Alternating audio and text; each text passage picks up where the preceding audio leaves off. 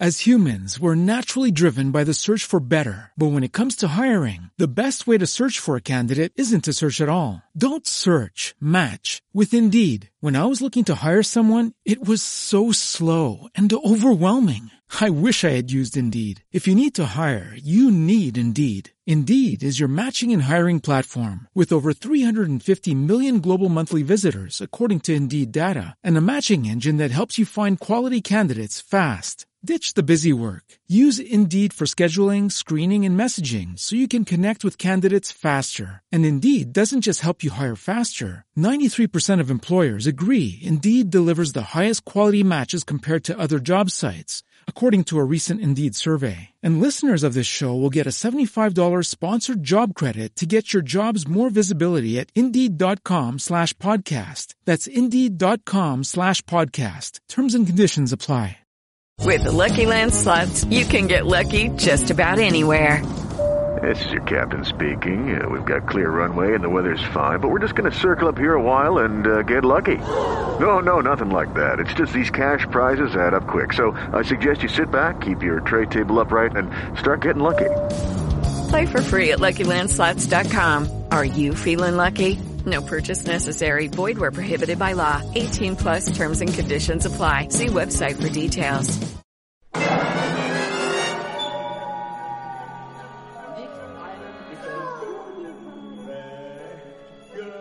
Asómese a esta ventana al sonido, un espacio preparado para su encuentro con la música. Déjese cautivar por la diversidad sonora que le presentamos.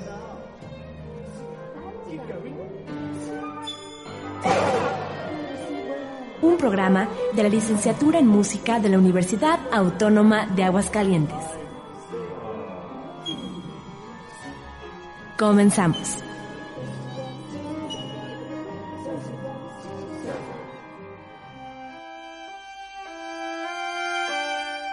Muy buenos días amigos de Radio Universidad, les habla nuevamente su amigo Juan Reyes, bienvenidos al programa Ventana al Sonido, la emisión que preparan los profesores y alumnos del Departamento de Música de la Universidad Autónoma de Aguascalientes.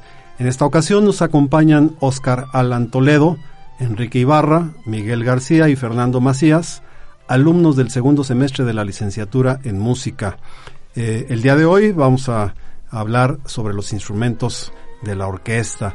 Es un tema muy interesante ya que eh, generalmente escuchamos la música, pero muchas veces no alcanzamos a percibir los diferentes timbres. Seguramente muchos de ustedes sí los conocen, pero la idea de este programa es precisamente puntualizar un poquito y ejemplificar precisamente pues para disfrutar mejor la música. Buenos días, compañeros. ¿Qué tal? Buenos días. Buenos días. ¿qué tal? ¿Cómo están? Todo muy bien, maestro. Qué bueno. Eh, ¿Cómo vamos a empezar? Vamos a hablar entonces de este interesante tema. Bueno, comenzaremos a hablar sobre algunos aspectos de la orquesta, la cual básicamente es un conjunto musical de gran tamaño. Su nombre deriva de un término latino que se usaba para nombrar a la zona frente al escenario destinada al coro y significa lugar para bailar. Además, la orquesta se divide en varias familias de instrumentos, las cuales son viento madera, viento metal, percusión y cuerda, esta última familia, la de las cuerdas, está a su vez dividida en violines, violas, chelos y contrabajos. Dicho esto, para conocer un poco sobre los instrumentos que pertenecen a la orquesta, primero hablaremos sobre el violín, que es el más pequeño y de sonido más agudo.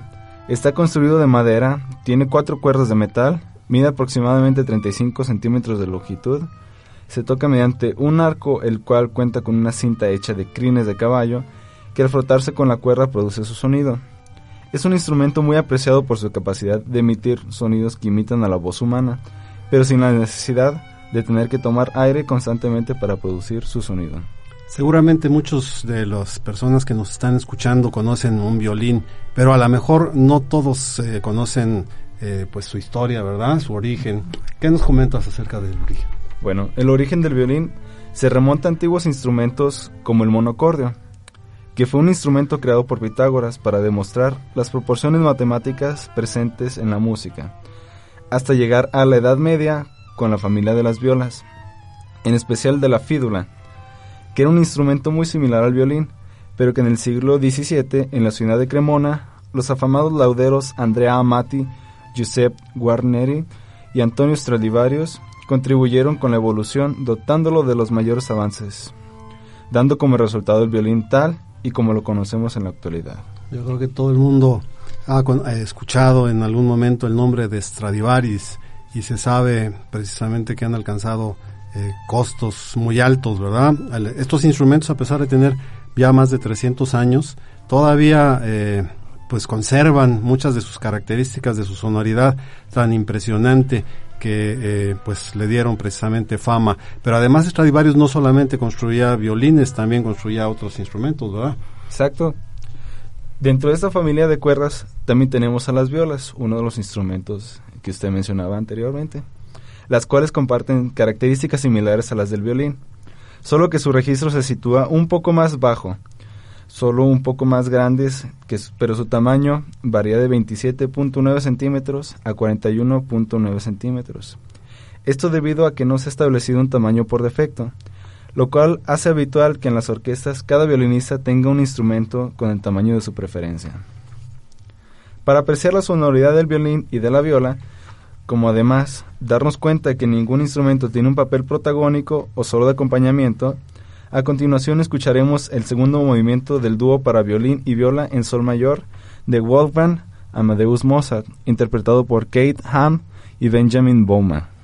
Muy bien, pues escuchemos entonces la sonoridad de estos dos hermosos instrumentos que se complementan perfectamente. Muy adelante. Ventana al sonido.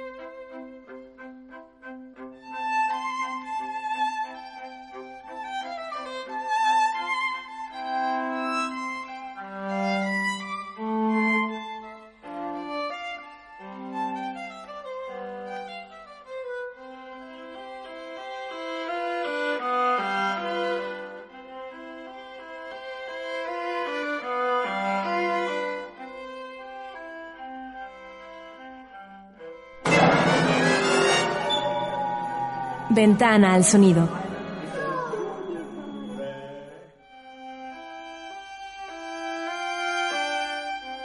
Acabamos de escuchar el dúo para violín y viola en sol mayor que es el 423 de Mozart en interpretación de Kit Ham y Benjamin Bouma.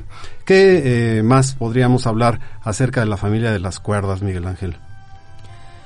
Bueno, por último vamos a hablar un poco de los instrumentos encargados del registro bajo. Y estos son los violonchelos y contrabajos, instrumentos que habitualmente suelen tocar la misma parte.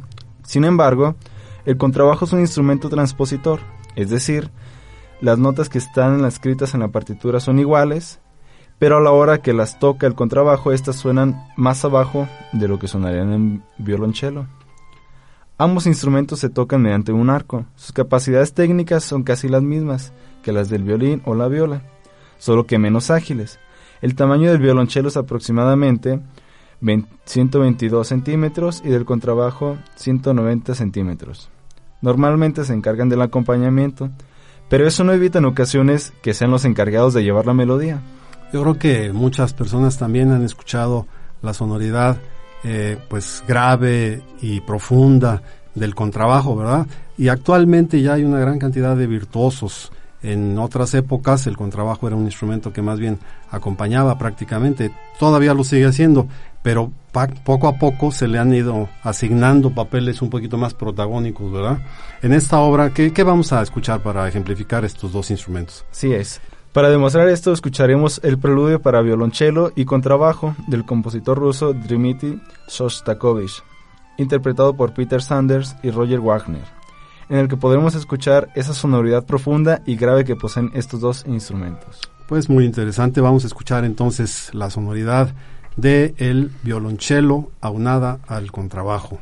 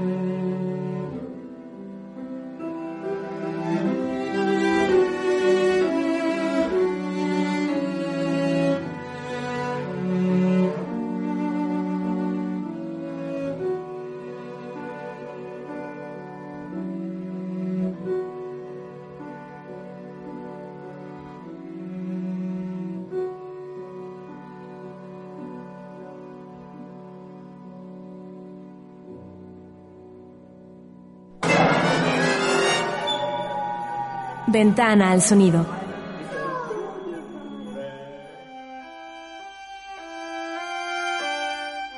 No cabe duda que son dos instrumentos realmente emocionantes en este preludio, nos podemos dar cuenta de ello. Este fue Preludio para violonchelo y contrabajo de Dmitri Shostakovich en interpretación de Peter Sanders y Robert Wagner.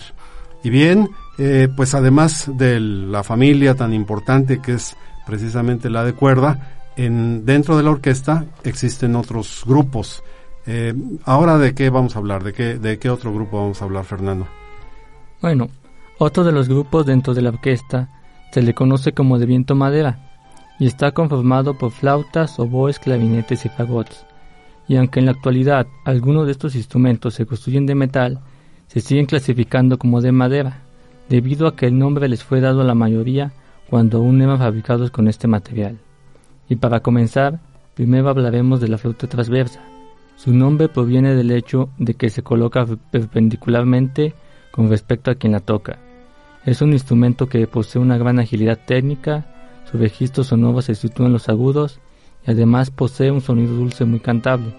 Tradicionalmente la flauta transversa estaba hecha de madera, pero desde hace tiempo es que se fabrica de metal, ya que fue en el siglo XIX cuando Theobald Bohm perfeccionó el instrumento, modificó el método de fabricación, le añadió nuevos orificios e introdujo un sofisticado sistema de llaves que facilitaba la digitación, hecho que le dio el aspecto tal y como lo conocemos hoy en día, y que sin duda le permitió ganarse un lugar permanente dentro de la orquesta y como solista. Ahorita que hablas de las flautas de metal, eh, Jean-Pierre Rampal se hizo famoso porque tenía una flauta de oro, ¿verdad? Y eso seguramente le daba una gran sonoridad. No creo que cualquiera tenga acceso a una flauta de este tipo, pero indudablemente eh, pues es un instrumento maravilloso. ¿Qué proponen para escuchar eh, que ejemplifique precisamente este instrumento? Bueno, para ejemplificarlo, a continuación escucharemos el quinto movimiento alegro del concierto para flauta en sol menor del compositor italiano Antonio Mivaldi, interpretado por el flautista Mario Folena.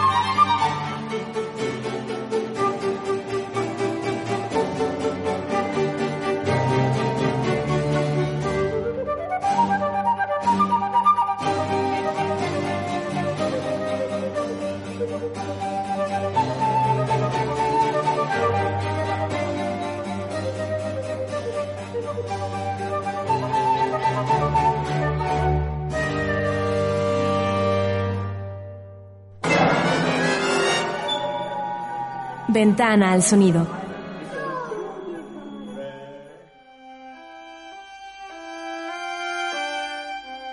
Pues amigos de Radio Universidad, ustedes se podrán dar cuenta realmente de estas características de la flauta, un instrumento que generalmente está eh, impregnado de gracia, aunque a veces puede alcanzar también una cierta melancolía. Este fue Alegro del concierto para flauta en sol menor de Antonio Vivaldi en interpretación de Mario Folena. Vamos a seguir escuchando eh, otros ejemplos. ¿Qué eh, otros instrumentos participan en la familia de viento madera? Bueno, los siguientes tres instrumentos son los más parecidos entre sí, ya que además de que realmente están construidos de madera, y a diferencia de la flauta que se sopla directamente, estos necesitan de una caña en forma de lengüeta o tablilla que al soplarla viva produciendo así su sonido. Comenzaremos por hablar un poco sobre el clarinete, que es un instrumento que puede casi rivalizar con la flauta en agilidad. Tradicionalmente está hecha de ébano o de granadillo. Posee un sonido rico en matices y posibilidades expresivas. El clarinete proviene de un instrumento muy simple, el chalumeau, que fue, fue muy popular en Francia en los siglos XV y XVI. Fue entre finales del siglo XVII cuando el alemán Johann Christoph Diener lo modificó para así darle la forma tal y como la conocemos en la actualidad. También dentro de esta familia tenemos al oboe y el fagot. Ambos el sonido se produce mediante una lengüeta doble, es decir, dos cañas que vivan entre sí, en lugar de una como en el clarinete. Pero las diferencias radican en su tamaño y forma, como además en su registro, ya que el fagot está hecho para la sonoridad grave y el oboe para melodías y notas altas. Ambos instrumentos se caracterizan por una sonoridad penetrante, algo nasal, pero muy dulce. Su evolución ha sido constante desde los oboes tradicionales, que carecían de llaves, hasta un complejo mecanismo de hasta 45 llaves. Pero es claro que desde sus comienzos hasta el día de hoy, todos estos instrumentos han contribuido a enriquecer y dar equilibrio al conjunto orquestal. No cabe duda que estos instrumentos le dan un, colorido muy especial a la orquesta. De hecho, pues la historia de ellos eh, dentro de la orquesta a veces eh, es, reciente, ¿verdad? O sea, hay instrumentos antiguos que participaron desde los inicios, como los oboes, eh, en la orquesta, en la creación y desarrollo de la orquesta, y otros instrumentos más nuevos, como el clarinete. Escuchemos algún ejemplo, si les parece bien. ¿Qué nos proponen? Bueno, para darnos una idea de las capacidades técnicas de estos instrumentos, escucharemos el primer movimiento alegre moderato del trío para oboe, clarinete y fagot, del compositor polaco Vito Lutolapski, interpretado por el trío de Poche. Nótese cómo estos instrumentos se mezclan bastante bien entre ellos, a diferencia de lo que podría ser una mezcla entre instrumentos de cuerda y de viento, llegando incluso a darnos la sensación de estar escuchando solamente a un gran instrumento.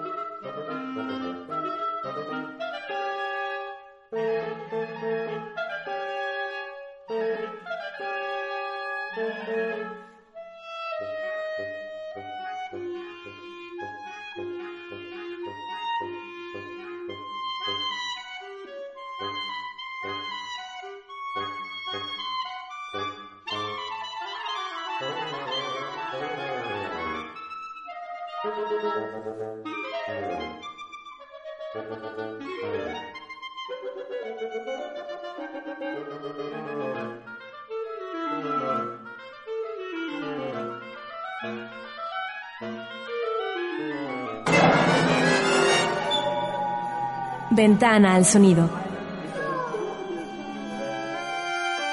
Hermosa la combinación de instrumentos en este trío para oboe, clarinete y fagot de Vítor Lutoslavski, alegro moderato interpretado por el trío de Poch. Ventana al sonido.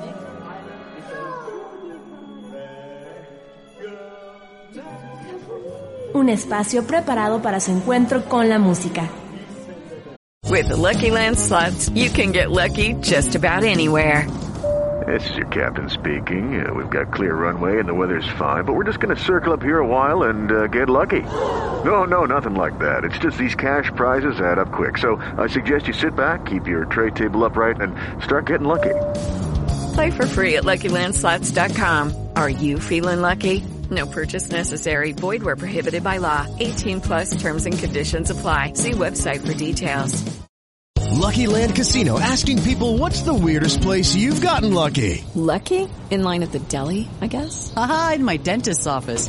More than once, actually. Do I have to say? Yes, you do. In the car before my kids' PTA meeting. Really? Yes. Excuse me, what's the weirdest place you've gotten lucky? I never win and tell. Well, there you have it. You can get lucky anywhere playing at LuckyLandSlots.com. Play for free right now. Are you feeling lucky? No purchase necessary. Void where prohibited by law. 18 plus. Terms and conditions apply. See website for details.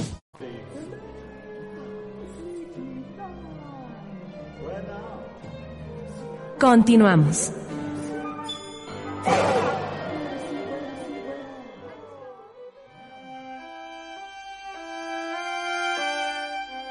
Estamos transmitiendo desde Radio Universidad Aguascalientes 94.5 frecuencia modulada. Este es el programa Ventana al Sonido que produce el Departamento de Música de la Universidad Autónoma de Aguascalientes. Antes del corte estábamos escuchando el primer movimiento del trío para oboe, clarinete y fagot del compositor polaco Witold Lutoslavski, interpretado por el trío de Poch. Y bien, vamos a continuar con las otras familias de los instrumentos que faltan. Eh, ¿Qué otra familia integran a la orquesta? La otra familia que integra la orquesta es la de los instrumentos viento-metal, en los que el sonido se produce porque el instrumentista apoya sus labios en la boquilla y hace vibrar una columna de aire que se transmite al interior de estos. Los instrumentos que pertenecen a esta familia son la trompeta, la trompa, el trombón y la tuba. Para empezar con esta familia, hablaremos de la trompeta. Este es el instrumento más antiguo de la familia. De hecho, se encontraron dos trompetas rectas en la tumba de Tutankamón, que fue enterrado en el siglo XIII a.C. También se encuentra amplia iconografía musical que muestra la importancia de este instrumento en épocas pasadas. Entró a formar parte de la orquesta en el siglo XVII, una vez que sus avances permitieron doblarla para hacerla más manejable, ya que antes la trompeta recta era más larga y carecía de mecanismo de pistones como las de hoy en día, produciendo los diferentes sonidos con la presión que ejerce el instrumentista. Continuando con esta familia, tenemos al trombón, que su nombre significa trompeta grande en italiano, y su antecesor medieval se llamaba el sacabuche, ya que era extraordinariamente parecido al actual. Se trata del único instrumento de viento metal que no necesita sistema de pistones y válvulas para poder manipular el flujo de aire y dar altura a las notas. Utiliza una pieza en forma de U que prolonga y acorta la distancia, deslizándola debidamente para hacer sonar las notas. Aún así, hay dos tipos de trombones, el de varas y el de pistones. Y otro instrumento de esta familia es la tuba, que es el instrumento más grave y que fue el que tardó más en incluirse a la orquesta, hasta el siglo XIX. Su tubo no es más largo que por ejemplo el de la trompa, pero sí tiene mayor diámetro, lo que lo hace mucho más grave. Su sonido es bastante profundo, y por ello no se le da mucho protagonismo en las piezas musicales, pero sustenta una base sólida a las melodías de los instrumentos más ágiles de la familia de los viento metal. El número de pistones en su mecanismo depende de la afinación del instrumento, que puede ser de 3 a 5. Para darnos una idea de la sonoridad de estos instrumentos, a continuación escucharemos el vals Dios nunca muere del compositor mexicano Macedonio Alcala, interpretado por el quinteto de vientos metal llamado Soufflé, quinteto que se ha dado a la tarea de difundir la música regional mexicana.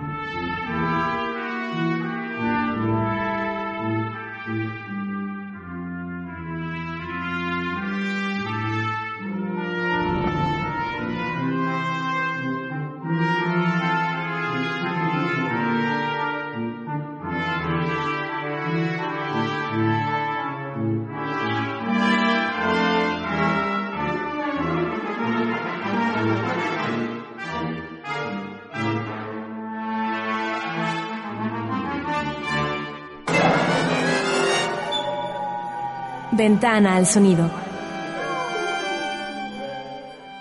Así suenan los metales en este conocido vals Dios nunca muere de Macedonio Alcalá interpretado por el quinteto para cuerdas Soufflé. Pero nos hace falta otro instrumento que también tiene una sonoridad muy característica, ¿cierto? Sí, para completar esta familia tenemos la trompa, o mejor conocido como el corno francés. La palabra trompa viene del griego strombos, la cual significa caracola marina, que junto a los cuernos son los instrumentos más antiguos de la humanidad. Las trompas antiguas eran mucho más sencillas que las modernas porque eran originalmente de origen animal y se usaban en la cacería, las cuales tocaban para invocar la idea de cazar, y después se utilizaron en el periodo barroco para representar a la nobleza, la realeza o la divinidad. Este instrumento se incluyó en la orquesta también en el siglo XVII, y para entonces ya poseía el mecanismo de pistones, los cuales se presionaban con la mano izquierda, mientras que con la mano derecha sujetaban el instrumento e introducían la mano en la campana. Esto para modificar los timbres que da el instrumento, ya que depende de cuán profundo se meta la mano se pueden obtener distintos matices en el timbre del instrumento. Su sonido es amplio y bastante potente. Para muestra de esta gran sonoridad que puede alcanzar la trompa, a continuación escucharemos una pieza de concierto para cuatro trompas de Schumann, interpretado por la Filarmónica de Berlín y dirigida por Simon Rattle.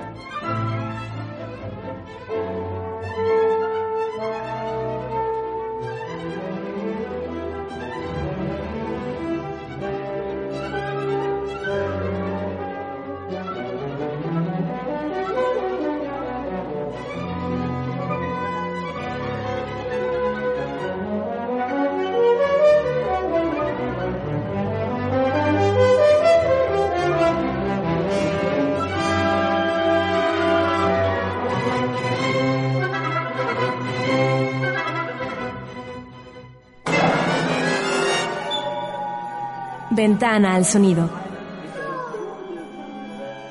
Este fue eh, un fragmento del concierto para cuatro trompas de Schumann, interpretado por la Filarmónica de Berlín que dirige Simon Rattle. Eh, pues es indiscutible ¿no? que la orquesta está conformada por una gran variedad de instrumentos, todos ellos que producen pues diferentes sonoridades. Eh, el último grupo del que vamos a hablar es el de las percusiones. Yo creo que todo el mundo ha visto la sección de percusiones, que es quizás la más variable en la orquesta. Eh, Oscar, ¿tú nos puedes hablar un poquito de esta, eh, de esta familia? Claro que sí, maestro. Bueno, eh, primero que nada, un instrumento de percusión sería aquel que es golpeado o agitado. es quizá una de las formas más antiguas de instrumentos musicales ya que desde los primeros seres humanos ya se usaba la percusión. Utilizaban rocas, huesos, palos o cualquier otra cosa que les sirviera para golpear y así producir algún sonido. Eh, la percusión se distingue por la variedad de timbres que es capaz de producir y por su facilidad de adaptación con otros instrumentos musicales. Cabe destacar que puede obtenerse una gran variedad de sonidos según las baquetas o mazos que se usan para golpear algunos de los instrumentos de percusión. Eh, los instrumentos de, de percusión pueden identificarse en dos categorías según la afinación, los de altura definida y los de altura indefinida. Los de altura definida son los que producen notas identificables, es decir, aquellos que cuya altura de sonido está determinada. Algunos pueden ser el timbal, el vibráfono, la campana tubular, la marimba, el gilófono o el glockenspiel, que es como el gilófono pero con láminas de metal. Mientras que los de altura indefinida son los que producen notas no identificables, es decir, no tienen una tonalidad definida. Eh, entre ellos están el bombo, la tarola, el tambor militar, el cencerro, el címbalo, el guiro, la matraca, la batería o las maracas. Es indudable que necesitaríamos no uno, sino muchos programas para describir toda esta gran variedad de instrumentos de percusión. Pero este, ¿hay algunos que se utilicen con mayor frecuencia?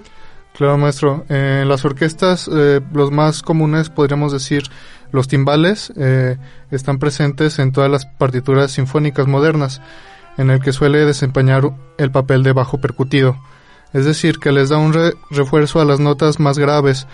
El cuerpo del instrumento es de bronce y de forma semisférica.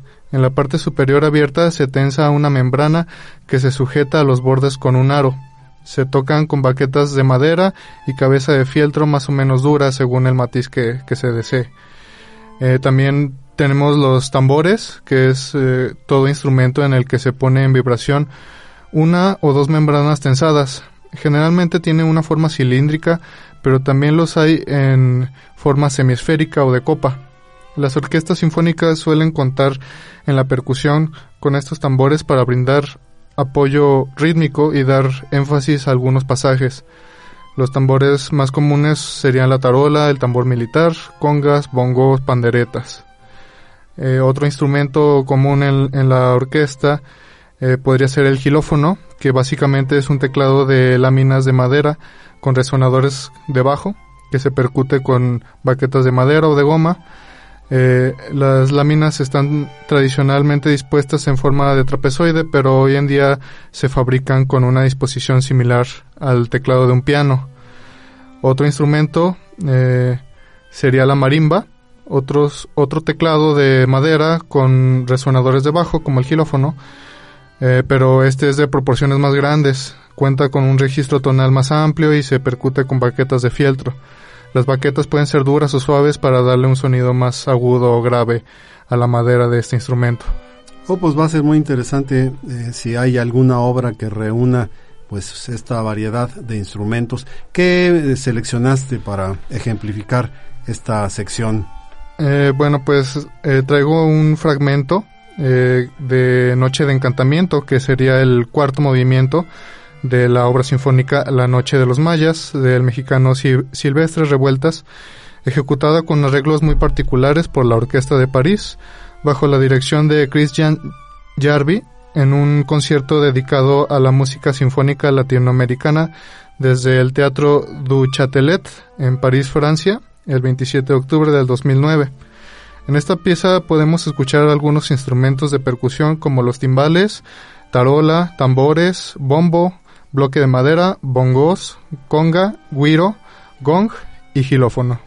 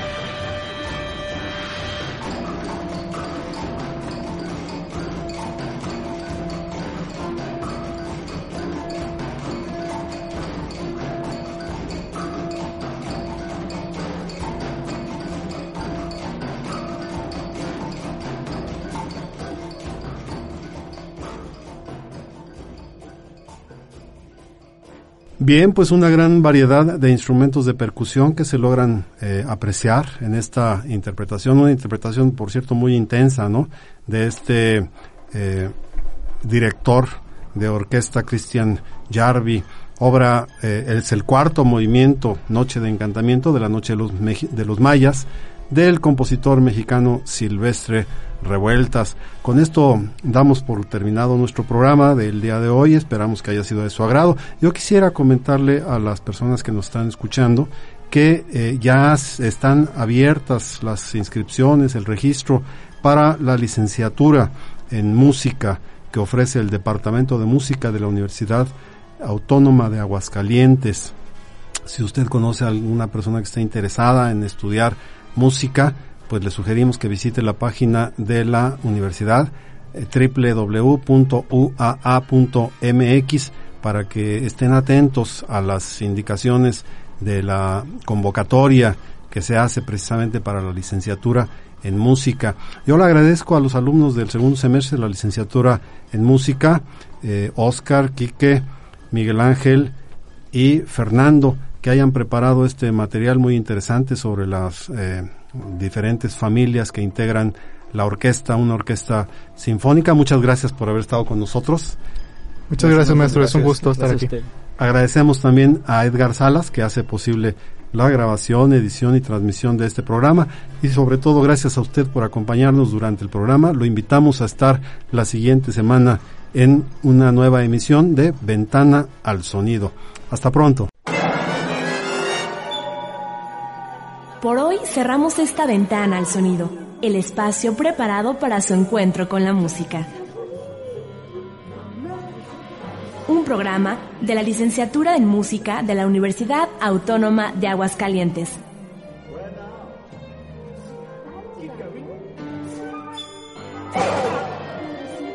Los esperamos en nuestra próxima emisión.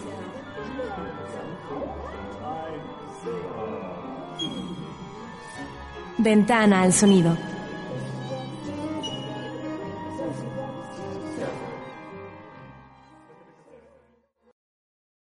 Dale más potencia a tu primavera con The Home Depot. Obtén una potencia similar a la de la gasolina para poder recortar y soplar con el sistema OnePlus de 18 voltios de Ryobi desde solo 89 dólares. Potencia para podar un tercio de un acre con una carga. Potencia para recortar el césped que dura hasta dos horas. Y fuerza de soplado de 110 millas por hora. Todo con una batería intercambiable. Llévate el sistema inalámbrico OnePlus de 18 voltios de Ryobi. Solo en The Home Depot. Haces más. Logras más.